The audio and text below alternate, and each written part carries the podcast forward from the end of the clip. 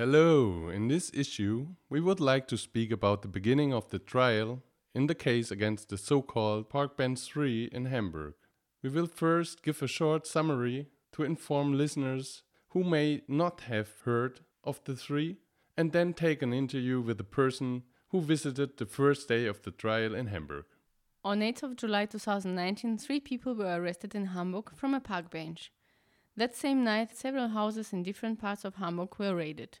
People were forced out of their beds with weapons.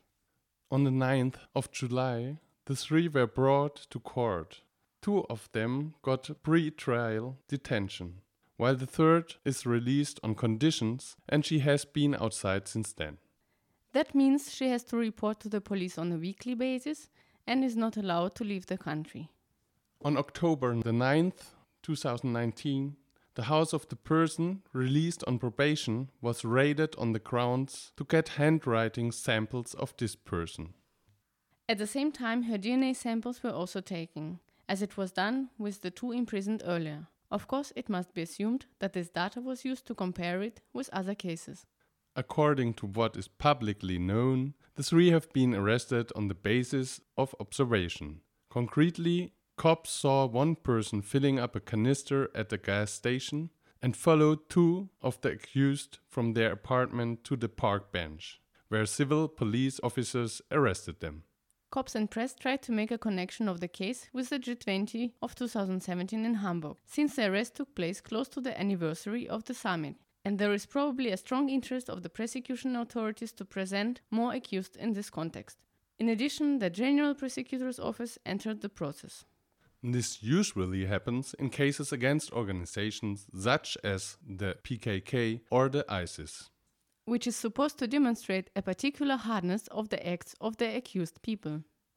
Despite this threatening background, there is a considerable number of solidarity actions to greet the three from all over Europe, from hanging a banner to attacks on police stations.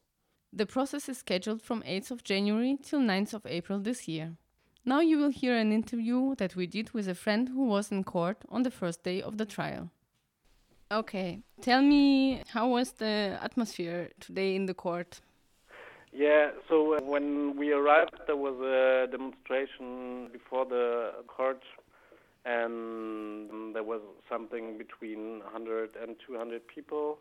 Um, around 100 tried to came in there was big secure controls from the police before they check what is in the bags of the trousers and check the shoe and need a long time to came in. Yeah, it was a, a bit crazy feeling to go in, but in the court was around 100 people. It was a good good feeling to see this three uh, concretes uh, after half a year. How do they um, look like? Um, are they okay? yeah, I think they look okay for what they do in the last half year. They look good, but I think how how how they can look after after this time. But I think it was a good feeling for everyone who was there to see them or to see each other. What was uh, going on in the courtroom? What, what was it about today? Yes, there was not so much going on. so the only thing was to read the charge. That was a bit interesting because they um, there was in that they talk about uh, four persons, or um, not only the three. They talk about one person more, but they don't know who it is. The interesting thing was that a lot of the observation protocol of one people was in the charge, that they observed him all the day, and uh, it was very crazy to hear what he do on this day, and they, yeah, that's what was written in the charge. And um, coming back to the beginning, it's um, this kind of uh, control that was going on in the court. It's something special. Like uh, I don't know, um, I was not in the German courts, and it is usually not so complicated to get in. Or uh, no, normal. It's it's not uh, control like that. So the secure level was higher than normal. They checked inside the shoes and inside the bags. Need a long time for it. So my feeling was a bit to give the people who want to see the the the process uh, a feeling of don't came again the next more than 20 days. Or it's also trying to make an atmosphere of Yes. that all is super dangerous and so.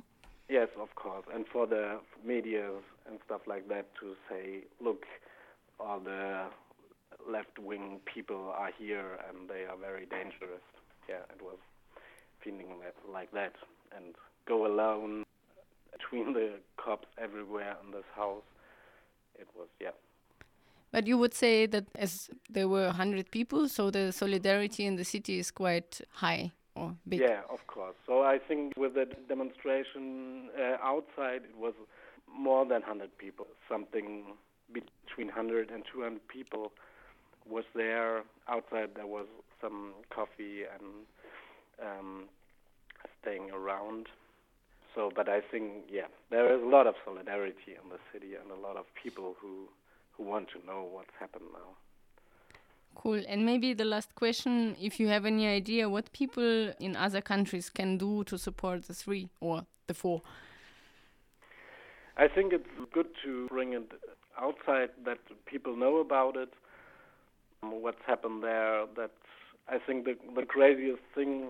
So they they don't do anything, but now they uh, try to kick them in prison for more than ten years. It's crazy, and I think it's good to make it public and also show them that you are there and that you're thinking to them and make solidarity actions and demonstration or just a picture and send it to them, send them letters that they know that people outside thinking to them. And how to find an address to write letters? Um, yeah, there was a, a solidarity blog. There is an address where you can send the letters, and then they will send to them. Okay, So I, I don't know exactly we will find it out. the address, but yeah, I, I, I think you can say it in the show. Thank you so much. Yeah, not for this. You can find more infos on the blog the comrade mentioned during the interview. It is parkbanksolidarity.blackblogs.org. As we said at the beginning, there will be a few days of trial and we will continue to report on the case development. We send greetings of solidarity to the three and wish you much strength for the upcoming spectacle.